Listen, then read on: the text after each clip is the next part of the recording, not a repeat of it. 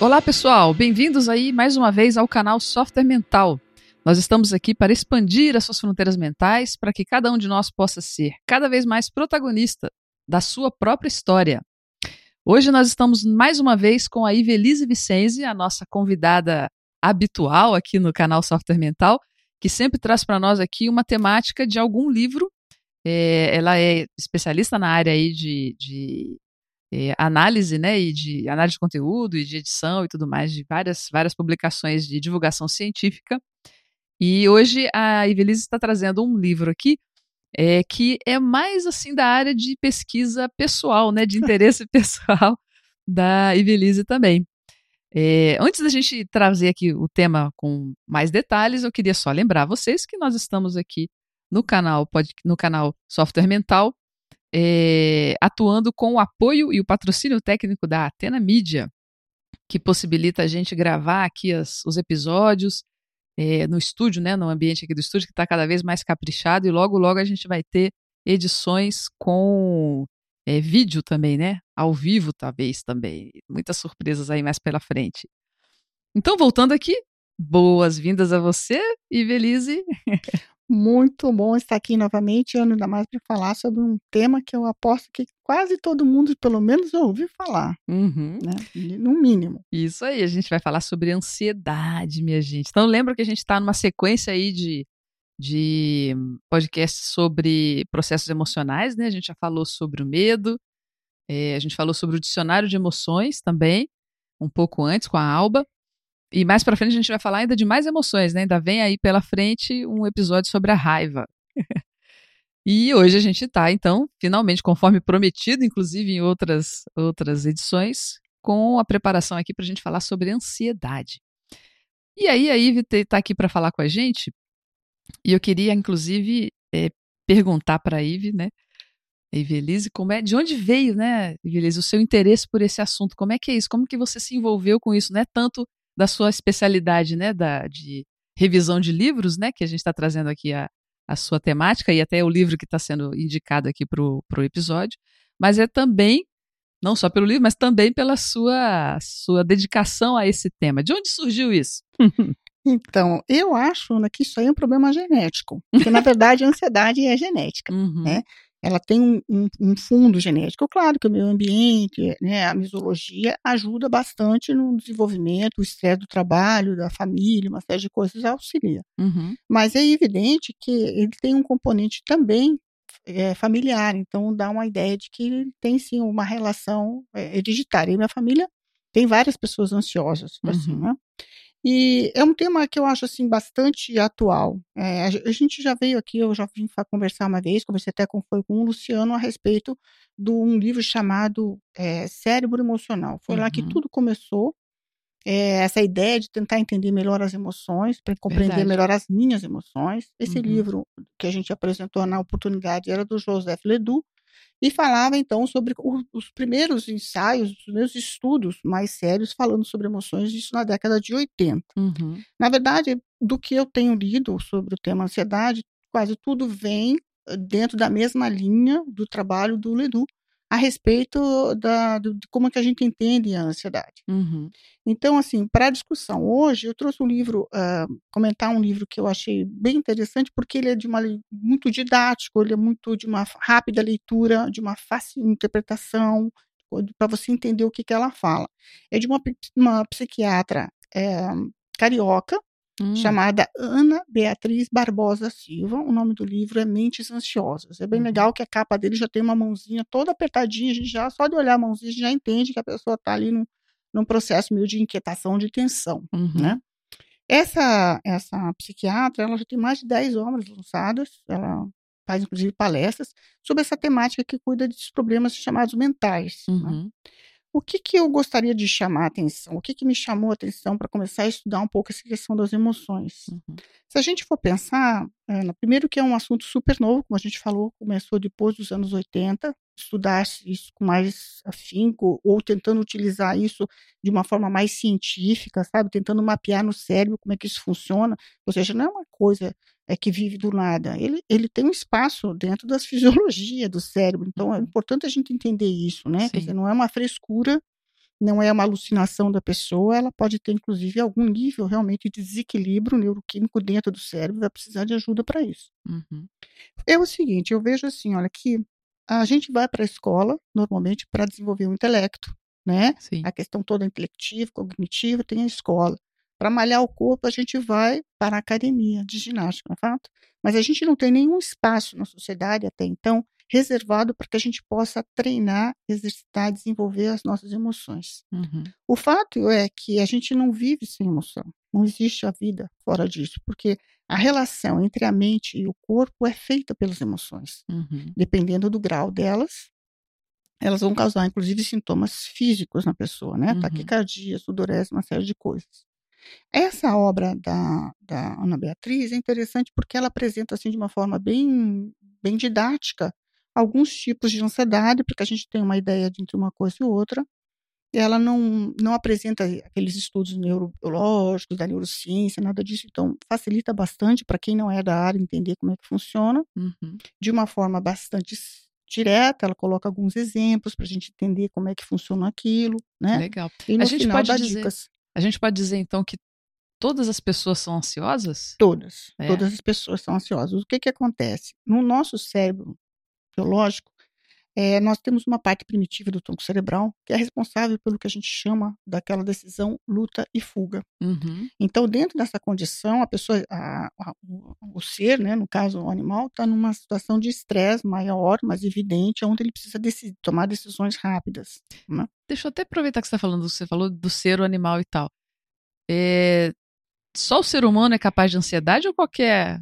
A gente Qualquer não animal. tem ainda nenhum estudo comparativo, né, Tá. para fazer uma, uma, uma análise, um estudo comparativo da ansiedade. O que a gente percebe é que existe sofrimento emocional em todas as espécies que a Entendi. gente estuda, inclusive ratos, que são normalmente a cobaia que é utilizada para esses estudos. Quanto mais ela defeca, mais bolinhas ela defeca, mais é um, maior é o nível de sofrimento dela, do- ou de Uhum. estresse que ela está submetido, o animal está submetido. Entendi. Cachorro, quem tem cachorro em casa percebe. Cachorro acuado, quando ele tá acuado, até as patas dele ele finca no chão de um Uhum. jeito que parece que vai furar o, o piso, entendeu? É que a gente costuma chamar, então, de outros nomes, mas poderia perfeitamente ser ansiedade também, então, uma Pode. manifestação dessa. Como a gente não consegue entender o intelecto ainda Uhum. animal, a gente acha que muita gente ainda acha, né, que o animal não, não tem inteligência, o que é um absurdo. Tem e tem Uhum. muita. Então o que que acontece? Esse cérebro primitivo nosso, ele foi preparado para o medo. Então o medo, ele sempre foi importantíssimo para nossa sobrevivência. A gente não estaria aqui hoje se não fosse medo. Uhum. né? Só que, claro, que em determinado momento, se isso se torna disfuncional, ou seja, é, é de novo a, a ideia do- da dosagem, né? Sim. Ou a diferença entre o remédio e o veneno é a dosagem. Então, quando o medo ele passa, ele sai do que a gente chama dos trilhos, no sentido de, de ser um, um incômodo na nossa vida, a gente precisa fazer uma análise de que nome dá isso. Uhum. O Leduc já colocava isso naquele livro dele, Cérebro Emocional, e aqui ela também, a, a, a Ana Beatriz também coloca. O medo, normalmente, é, é sinônimo para ansiedade. Se for olhar a definição, Uhum. praticamente é a mesma coisa. Tá na mesma família, na né? É tudo ideal, são assim, são sinônimos praticamente. A única diferença que o Ledu fazia, e ela também coloca, é que o medo parece vir de uma condição externa, ou seja, você sabe qual é o objeto que lhe causa medo Uhum. né? Qual é o contexto que lhe causa medo.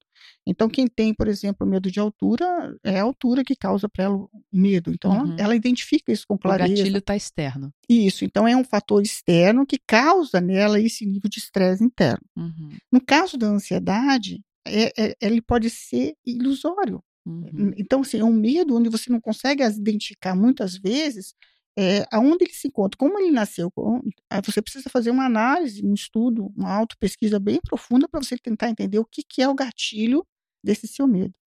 Freud já falava lá, né, muito antigamente, que todos os medos derivam do medo da morte. Uhum.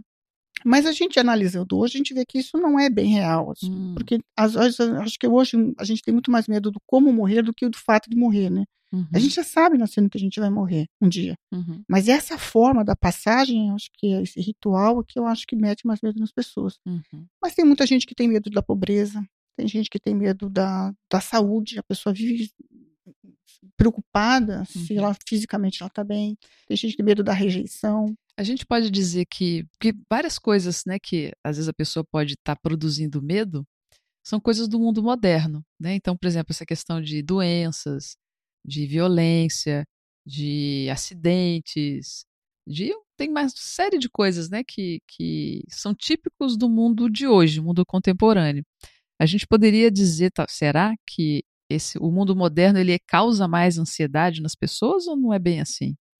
É, eu acho assim, olha, que a gente também, do ponto de vista da filosofia, a gente sempre diz que, é, que a, a, a filosofia, a, a, forma de pensar veio do ócio. Se a gente não tivesse um tempo livre para pensar um pouco mais, só tivesse preocupado em, em, em plantar para colher, né, no sentido de garantir a comida, a subsistência, a gente não, talvez não tivesse espaço nem mental para se perceber. Uhum. A verdade é que hoje a gente tem uma gama muito grande de atividades. O trabalho, às vezes, é muito absorvedor, a família, a sensação de insegurança é um dos maiores fatores que geram ansiedade. Inclusive, o Brasil é considerado um dos países mais ansiosos do mundo, hum. e é fácil a gente entender, porque a gente vive um medo da violência muito grande. Uhum. Sabe que vai sair de casa, não sabe se volta. É o que a gente costuma ouvir. Né?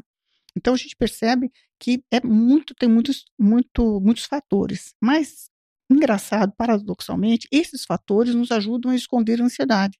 Hum. Eu posso encher a minha agenda com mil e uma atividades, gastar toda a minha energia com isso e não me perceber nesse processo como sendo uma pessoa ansiosa. Uhum. Então eu mascaro isso até que eu tenha um nível tão grande de ansiedade que isso me cause um transtorno de ansiedade. O nome transtorno está dizendo que aquilo é uma, uma, uma, situação muito incomodativa que gera um nível de aflição tão grande que gera sintomas físicos. Uhum. Tá? Então, quase todos os, os, os, os, tipos de ansiedade, que a gente até pode falar depois um pouquinho de cada um, eles têm em comum, quando dá sintoma físico, né, quando dá transtorno, é taquicardia, sudorese, tremores, enjoo, às vezes pode dar diarreia.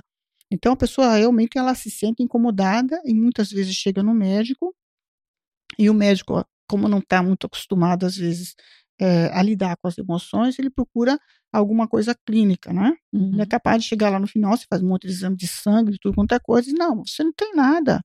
Sua saúde está excelente, relaxe, tira umas férias, isso é coisa da sua cabeça. Sim, é coisa exatamente é coisa da minha cabeça e eu preciso resolver o que, que é a coisa na minha cabeça uhum. que está impactando tanto a minha qualidade de vida, a minha produtividade, tanto profissional como, sabe, a qualidade de, das minhas relações dentro da minha família. Então, se é coisa da minha cabeça, tanto faz se a pessoa está morando em São Paulo ou se está morando lá no, no Himalaia, ela pode ter ansiedade até mais morando no Himalaia do que morando lá no, no, meio da muvuca. Então é isso que as pesquisas têm mostrado assim, que é uma coisa fora do senso comum. A gente sempre imagina que uma vida moderna hoje com mais fatores estressantes, a gente teria uma tendência maior a ter, por exemplo, o que ele chama aqui da síndrome do pânico, que é um sofrimento realmente muito intenso, né, das pessoas que passam pelo síndrome do pânico dura de 10 minutos, mais ou menos, o pico máximo em 10 minutos, mas pode chegar até 40 minutos. Uhum. Então, quem tem um sofrimento intenso físico muito grande e emocional junto, um minuto eu já posso te garantir que é muita coisa. Imagina uhum, 10, 40 minutos naquilo, achando que vai morrer, que uma catástrofe imensa vai cair na tua cabeça, teu corpo todo totalmente é, fora de controle. Né? Então, assim, parece que poderia ser que na, na, vida moderna a gente tivesse mais essa, essa, essa facilidade no sentido de ter essa, esse síndrome do pânico do que quem mora num ambiente rural. E isso a gente percebeu nas pesquisas que não é real.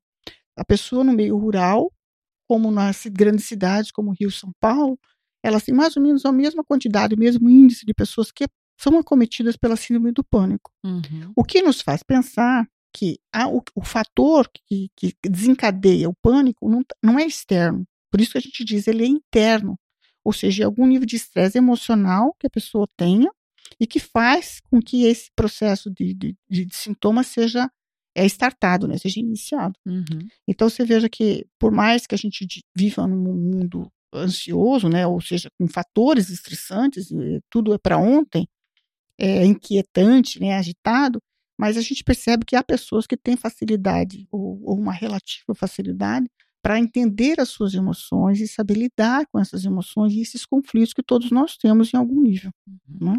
Mais um motivo para identificar aí que não adianta a pessoa mudar o cenário se ela não muda a cabeça, né? Exatamente. Ela só vai levar o, o porque no caso da ansiedade o fator desencadeante é interno para onde ela for, ela vai levar também aqueles fatores. Então, se ela, por exemplo, tem um transtorno, ou seja, quando realmente o, o medo, né, que, que, a gente falou que é sinônimo da ansiedade, ansiedade do medo, mas que quando esse, esse conjunto sai dos trilhos, ou seja, uma quantidade, uma dosagem maior do que eu sou capaz de lidar, eu vou ter um transtorno. Então, eu vou ter toda aquela, todos aqueles sintomas, toda aquela situação e tal. Muitos deles ocorrem com um processo de, de desequilíbrio neuroquímico no cérebro. Uhum. Então, gente, não é uma coisa abstrata, é subjetiva, porque faz dentro da cabeça da pessoa, mas uhum. não é uhum. abstrata.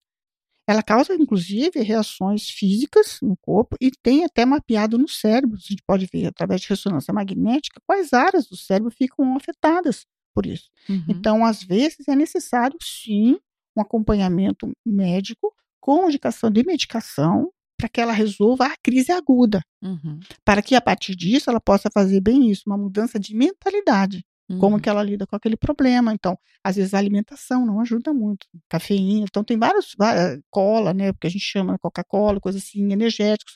Várias coisas que a gente usa, o fumo, o cigarro, uhum. né?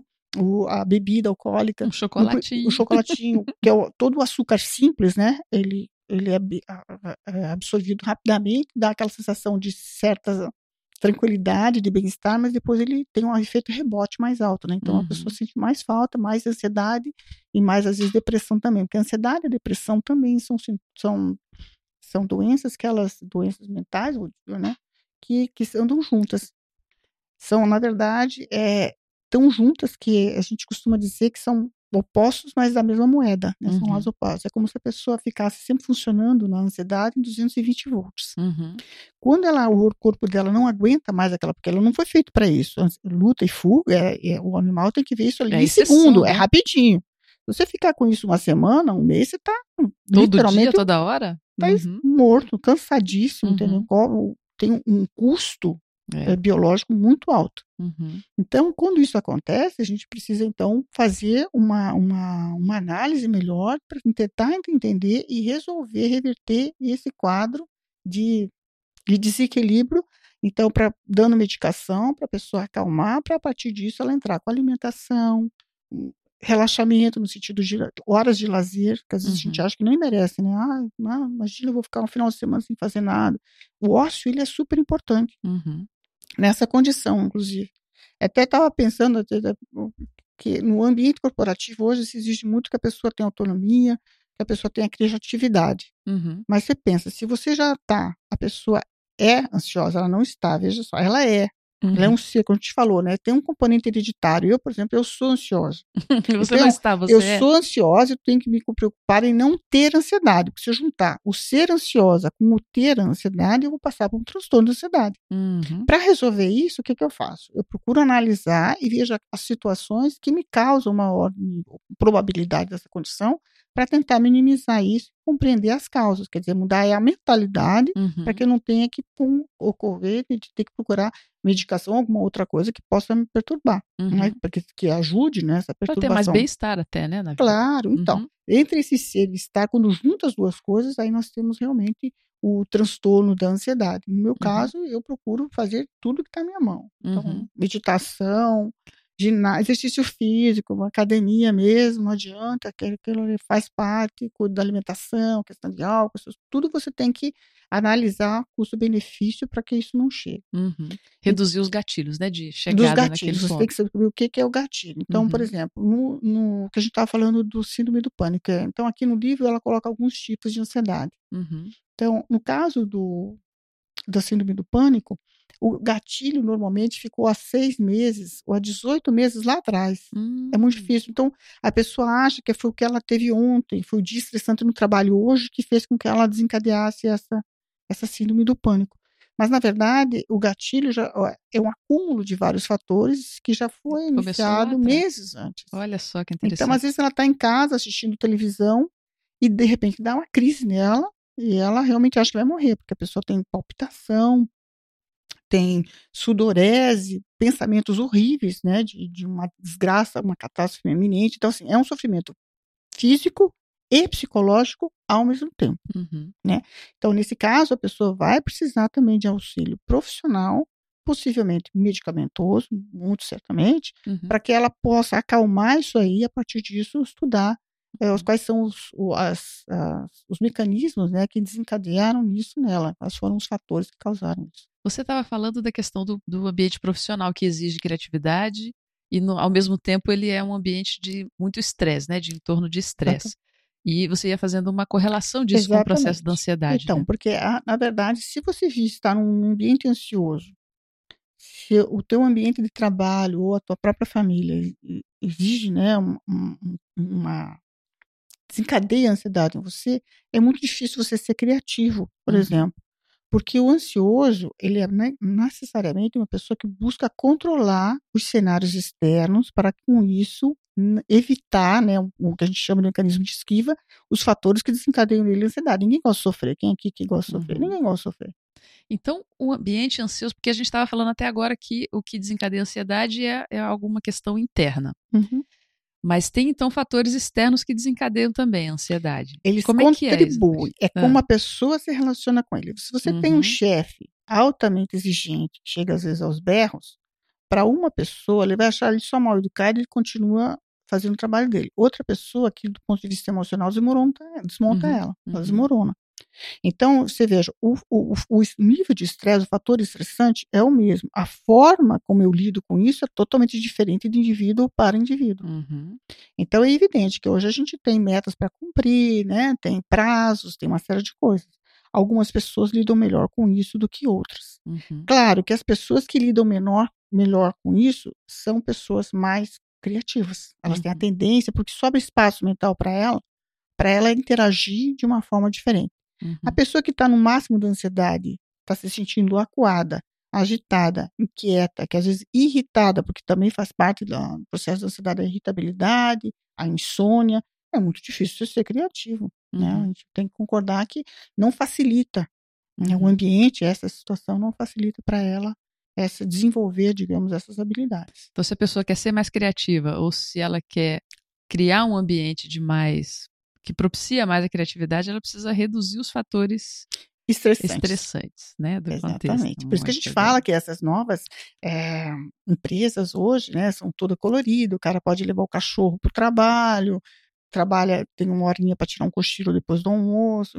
Quer dizer, assim, o cara está só pensando, né? A empresa não está só pensando, na verdade, né, no funcionário, ela está pensando na criatividade, na produtividade de cada funcionário que uhum, ela tem. Uhum. Né? Então, conforme a área que eu trabalho, eu vou investir nisso porque isso vai me dar retorno. Uhum, As pessoas vão se sentir melhor.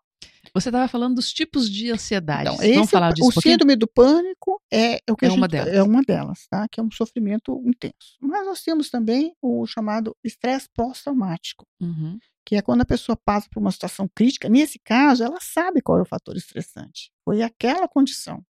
O estresse pós-traumático é interessante porque, assim, ó, se ele tiver menos de, de, de três meses, te chama câncer agudo. Depois disso já é crônico, ou seja, a pessoa vai ter que exigir dela um trabalho muito mais intenso para que ela consiga resolver isso. Então é normal a pessoa, até três meses depois do fator traumático, se ela está com esse estresse, né, transtorno de ansiedade Sim, ela ter... até um certo ponto traum... ok. É, é ok, mas assim, passou disso já está já é tá já indica um problema mais sério, porque uhum. evidente, se você passou por uma experiência traumatizante, a pessoa vai ter sonhos recorrentes ligados àquilo. Então, o medo, né, de, de ter que passar por aquilo novamente, ela vai tentar evitar aquelas rotinas que chegaram, combinar com aquilo. Então, se foi, imagina você for sequestrado. Hum. Tem gente que não dirige mais, ela até tem no livro, ela conta o caso de uma, assim, de uma moça, uma mulher, né, de 35 anos, uma profissional que foi assaltada, sequestrada, recesso, um sequestro relâmpago. Nunca mais ela quis andar, nunca mais dirigiu, nunca mais foi para aquela mesma estrada. Uhum. E, e, assim, a vida profissional dela descambou de um jeito, porque ela tinha medo de se relacionar com tudo, o casamento dela estava em crise, porque assim, quando a gente fala que isso é uma doença que precisa ser é, diagnosticada corretamente e tratada, é porque ela pode acabar com a vida da pessoa, do ponto de uhum. vista de qualidade de vida. Interfere mesmo, né, Interfere nos caminhos, no destino da pessoa. Uhum. Imensamente. Então, uhum. assim, o estresse pós-traumático, ele é, é, ele é normalmente em três meses, né, até três meses a pessoa pode ficar nessa condição. Cerca de, de 10 a 50% das pessoas que passam por essa condição desenvolvem. Você vê, uhum. tem outras que não desenvolvem. Uhum. De novo, é a modo como a pessoa se relacionou com o evento em si. Como é que ela processou aquilo? Como ela processou emocionalmente ou a experiência. Uhum. Então, ela teve de novo. E ele também é interessante que tem pessoas que têm depois de seis meses. Imagina, você foi sofreu um, um, um sequestro relâmpago hoje, depois de seis meses você começa a manifestar o sintoma. Uhum. Então, é, não é uma coisa, às vezes, direta, imediata. Não. Uhum. Tem que fazer uma análise e a pessoa vai descobrir, não, é, foi em função daquela. Uma dúvida. Daquele gatilho. É, só quem passou pela situação mesmo fica com estresse pós-traumático ou as pessoas em torno também? Porque, por exemplo, eu nunca passei por uma situação dessa, é, mas e, né, muitas pessoas que eu conheço também não, mas eu sei de pessoas que ficam com a, um receio, ficam também com uma, uma espécie de trauma porque sabem que alguém já passou por isso. Às vezes é alguém conhecido, às vezes nem é alguém conhecido. É só porque mora ali no bairro também, ou é uma pessoa como ela, ela se identifica com aquilo e aquilo torna, traz para ela ansiedade também. Isso pode acontecer ou não é, não se, não se classifica por aí? Pode acontecer, só que daí não é o estresse pós-traumático como a gente estuda, porque tá. esse é a pessoa que passou pela situação de estresse mesmo, a gente tá. entendeu aquilo, foi um trauma. Uhum. Em caso dessa pessoa, ela pode desenvolver uma, uma ansiedade generalizada, uhum. entendeu? Por um medo. Então, a gente está uhum. colocando aqui que o Brasil, nos países mais ansiosos do mundo, é justamente por conta da insegurança, o medo da violência. Essa uhum. insegurança quanto à violência no país faz com que as pessoas tenham, elas estão sempre, de certa forma, atenta, alerta, irrequieta, com medo uhum. de alguma coisa. Uhum. Então, isso é um outro tipo, mas não, não se enquadra no pós-traumático, mas se enquadra, por exemplo, na generalizada, que é um outro tipo de outro ansiedade. Outro tipo, então, é? É a generalizada. Ah, tá. Essa generalizada, ela não tem, ela é mais difícil de ser tratada, eu acho, assim, às vezes de diagnóstico, por conta disso, porque não existe uma coisa, um fator que desencadeia aquilo. Uhum. Ela, ela, e o pior, ela é permanente, é um crônico. Então, veja, Nós falamos de três, né? É o três. pânico, o pós-traumático e o transtorno Generaliz... de ansiedade generalizada. Generalizada. Hum. Temos também as fobias. Tá. Então, ó, tem vários tipos de fobias. Né? Fobias né? também está dentro desse espectro da ansiedade. Sim, então. dentro ah. do espectro da ansiedade. Então, assim, só que no caso, a, a, a, fobia, você sabe, é um agente externo e você sabe qual é o, o agente que que, que inicia né, o gatilho uhum. da, daquele processo. Mas vamos, vamos falar mais da, do, do, da generalizada, porque eu acho que a maioria que está ouvindo a gente é. tem é esse. Uhum. O que mais que a gente pode falar sobre esse transtorno de ansiedade generalizada? Pois é. A generalizada, ela, ela é caracterizada, então, justamente por você não conhecer qual é esse, esse gatilho. Uhum. É, as pessoas que têm a ansiedade generalizada é de, de difícil diagnóstico porque acha que é, é, é o corpo que não está bem. Hum. Entende? É, você está com algum problema somático, e, e, então faz um monte de exames, aí o médico chega lá e diz assim, olha, todos os exames foram ótimos, entende? Você, você está ótimo, você está bem, relaxe, tira uma semana de férias que tudo vai passar. Mas a pessoa sabe que tem uma coisa que não está legal. Ela sabe que tem, não está não tá normal. Ela uhum. não se sente bem, porque ela tem algum daqueles sintomas, que pode ser tremores, pode ser uma insônia crônica, pode ser uma série de coisas. Apertamento na mandíbula, pode Exato, ser dor de cabeça. Dor, enxaqueca é super comum. É. Mulheres é. e homens no estômago também? Como é que é o nome daquelas coisas? Estômago, é, enjoo, é, aquela outra úlcera também, pode ser. É gastrite, gastrite, gastrite. É, a úlcera já é um processo é. né, que envolve Eu já ouvi bactéria. falar que até dor, assim, por exemplo, na articulação, dor no joelho, esse tipo de coisa também pode estar ligada à é, ansiedade? pode, porque na verdade, assim, cada um vai somatizar. A uhum. gente tem algum, né, estuda alguns fatores, alguns sintomas que são mais genéricos, ou seja, mais comuns. Uhum. Tá? Esses a gente falou de três até agora, tem outro, a fobia é o quarto, por exemplo. Mas tem outros que são muito mais raros, que ela não, a autora desse livro, Ana Beatriz, ela não fala, ela fala uhum. desses que chegam mais frequentemente ao são consultório. Mais comuns. Mais comuns, uhum. né? É, as fobias pode ser desde criança, né, até pessoas eh, de todas as idades. Normalmente ela adota um comportamento de esquiva, né? Ou seja, eu não, se eu tenho medo de, de lugar fechado, eu não vou de elevador, eu subo de escada, Sim. resolvo o problema. Em parte, porque você vai viver sempre com algum nível de limitação em função daquele seu medo. E no caso da generalizada, o que, que a pessoa faz? Porque, a princípio, a generalizada pode ser qualquer coisa. Então ela vai mas ter ela que... tá com um incômodo aquilo. Sim, tá... ela vai ter que trabalhar de novo em a mentalidade dela com relação às pressões internas, que coisas que ela mesma se impõe, as externas. O ansioso, por base, ele é pessimista. Pessimista, pelo jeito, ele é autocrítico Pela demais, Pela forma né? de ver o mundo, exatamente. Porque se para você ter medo, você tem que achar que alguma coisa não está boa, você concorda? Assim, uhum. É muito uhum. difícil. Se é uma pessoa que vê, que a gente chama na né, síndrome da poliana, que vê o mundo tudo em cor-de-rosa, é muito difícil para ela ter ansiedade. A pessoa que analisa Porque tudo muito tá bom. É. O, o- o ansioso não, gente. O ansioso ele sempre tem uma visão meio negativa do mundo. Então eu vou te contar a história de um de um de, uma, de um autor de um outro livro de ansiedade muito interessante chamada é, Meus Tempos de Ansiedade. Que, quando eu li, eu achei que ele já tinha passado a ansiedade dele. Meus tempos, a ideia é que já passou, né? Não, Uhum. ele é um ansioso de carteirinha, daqueles crônicos mesmo. assim. Aham. Ele tem vários tipos de ansiedade concomitantemente. É uma loucura, né? O nome Uhum. dele é Scott é, Stassel. E ele, inclusive, ele é um editor, tem até livro, é, artigos publicados pelo New York Times e tal. E o legal é que ele abre o jogo mesmo. Então ele, ele falou assim: ah, acha que eu tenho que resolver isso, eu vou, vou explorar tudo. E aí ele, ele coloca, ele tem fobia, vários tipos de fobia, e ele tem é, crises de ansiedade mais quase como se fosse uma síndrome do pânico mesmo, propriamente Uhum. dita. E tem ansiedade generalizada que o persegue desde os dois anos de idade. Dois anos ele já. É, desde os dois Gente. anos para ir para a escola, isso, a gente, isso é um outro aspecto Olha. interessante da ansiedade. A gente acha que só adulto, não, não é. Uhum. Criança também manifesta ansiedade. Desde os dois anos de idade, ele já precisava de medicação, porque ele não queria ir para a escola. Uhum. E aí o que, que acontece? Lá pelas tantas, quando ele era criança, tinha aqueles teatro né, que faz na escola, ele tinha que se apresentar. Ele tinha duas, dois, dois momentos. Um era uma fala, um, diálogo, e no final ele tinha que. eh, tinha uma cena lá que ele tentava enfrentar lá um dragão e tal, que era uma coisa assim só cenográfica, Performática. bonita, é, Aham. performática, e acabou. Quando ele chegou na primeira cena que ele tinha que falar, começou a dar, na hora que ele estava no palco, começou bem, de repente aquilo foi aumentando, aí começou a sensação de sudorese, tremedeira, que o corpo vai ter um colapso, que ele não vai aguentar, e as vozes abaixando, é, ah, bem baixinho, já não conseguia falar nada, e ficou mudo. E aí os coleguinhas, percebendo o desespero dele, né, obviamente, entraram, falaram alguma coisa e tal, e ele daí teve tempo entre esse ato, né, digamos assim, Uhum. e o próximo ato do, do teatrinho deles, que era a última cena performática dele. Aí ele conseguiu fazer. No final, ele não percebe, mas ele colocando, diz assim, que no final as pessoas até falaram que ele tinha se saído bem. Ele disse assim, é, porque ficaram com pena de dizer a desgraça que eu fui no primeiro ato. Olha a autocrítica a, dis- é, a visão aí. pessimista, entendeu? É. Assim, né? Nesse sentido, assim. Então, aí coloca. Aí ele já é adulto, né, ele colocando agora na vida dele adulta, ele teve ele toma medicação a vida toda, faz terapia a vida toda, entende? tentando minimizar é, os estragos que a ansiedade faz na vida dele. Claro que ele tem, desde o avô dele já era ansioso, quer dizer, tem componente genético dentro da família dele também, vários Uhum. ansiosos juntos. E aí ele coloca que a, a média, a, a terapeuta dele, falou assim, ele mudou o terapeuta falou assim, olha, por que, que você tem problema de falar em público? Uhum. Provavelmente por esse episódio lá da infância. Então ele falou assim, escreve um texto contando o que pior pode acontecer se você falar em público. Uhum. Quer dizer, você imagina isso. Aí ele colocou um texto.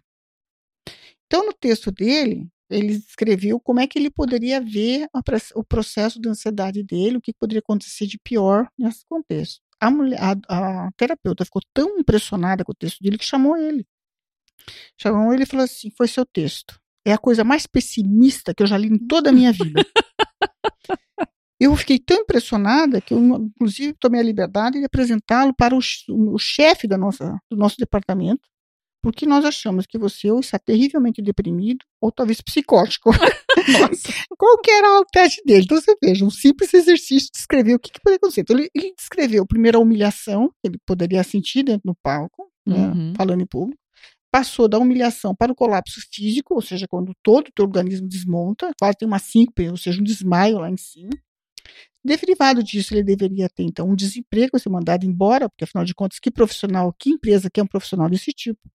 Combinando que ele estava desempregado, ele ia perder o casamento, o casamento dele ia terminar em divórcio, e, por fim, ele ia ter, então, um ostracismo social. Porque, pior que isso, não consigo imaginar, gente. Gente, a pessoa tem que ser criativa para fazer uma Foi o que eu pensei. pessimista nesse esse, nível. Esse autor, gente, só de ler, eu ria. assim, é tão sério que você ri. É. Porque assim, o cara, ele é de uma dramaticidade, Né? sabe? Assim, de uma criatividade para pensar na desgraça, que é uma coisa fora de sério. Impressionante. Né?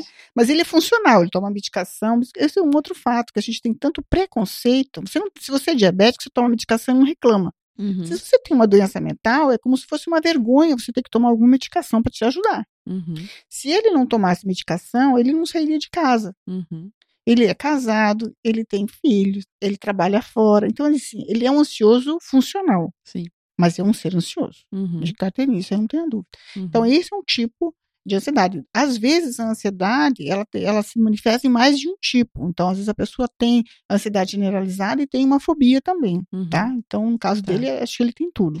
E, e desse, talvez esse caso, ou talvez outras situações, a pessoa consegue, no caso dele é porque é mais intenso, né? Mas é, eu, eu, eu, ouvindo você falar dessa, dessa situação toda, eu me lembro um pouco da. A pessoa sendo muito autocrítica, ela é como se ela fosse o carrasco dela própria, né? E aí vive num processo ansioso. Ela está o tempo inteiro em julgamento, julgando a si própria, um negócio muito, muito intenso, muito difícil de viver, conviver assim. E a, o, a superação disso, ou uma outra forma de se ver, seria a pessoa ter autocompaixão, né? É, desdramatizar. Uhum. Então, a pessoa ansiosa, no geral, ela tende, uma, ela tende a, a achar que todo mundo que fala dela tem alguma impressão negativa sobre a sua a sua performance, o seu trabalho. Então, a visão dela é negativa, que a gente chama pessimismo, por conta disso. Então, o medo. É então, é ela ainda acha que é tudo isso, né? Também que tá é. tá todo mundo se ocupando de pensar como ela é uma pessoa horrível, Não, terrível, horrorosa. Nossa, mas aí também. Né? É, é quando te elogiam é porque ficaram com pena de você, uhum. entendeu? Foram solidários com o seu sofrimento. Sim. Mas não porque você mereceu. Já a crítica negativa, porque de fato você não fez aquilo da forma que você deveria ter feito. Uhum. Então, o fator por trás da ansiedade é a rigidez. Uhum. Por que a rigidez? Porque a pessoa, para minimizar o processo da ansiedade, ela tenta controlar, controlar. todo o contexto. Uhum. Né? Como isso é praticamente impossível, ou seja, você não controla nem, nem às vezes nem teu corpo, como dirá o outro, ou uhum. todos os contextos, a pessoa vive num processo de sofrimento é, emocional. a tensão do corpo também, né? Porque até tá, tá, uhum. tá estado de tensão para ver se segura, se controla, se vê tudo, percebe tudo, né? Bem complexo. e, esse tipo de, de, de, situação é muito claro, um outro tipo de ansiedade que a gente chama de, de, de assim, que a pessoa não gosta, antissocial. Uhum. Que a antissocial é, tem a, o tímido, né? E tem o, o, o, antissocial. Tem outros que tem fobia social. Uhum. São três coisas diferentes. A fobia social é aquela pessoa que ela tem dificuldade em conviver com as pessoas. A proximidade das pessoas, porque todo mundo aí na interrelação, todo mundo vai ter uma opinião sobre você. E a pessoa acha que toda opinião sobre ela é negativa. Uhum. Então ela tem dificuldade no convívio. Então, normalmente, essas pessoas que têm fobia social, elas têm tendência a utilizar drogas, uhum. álcool, alguma coisa que alivie.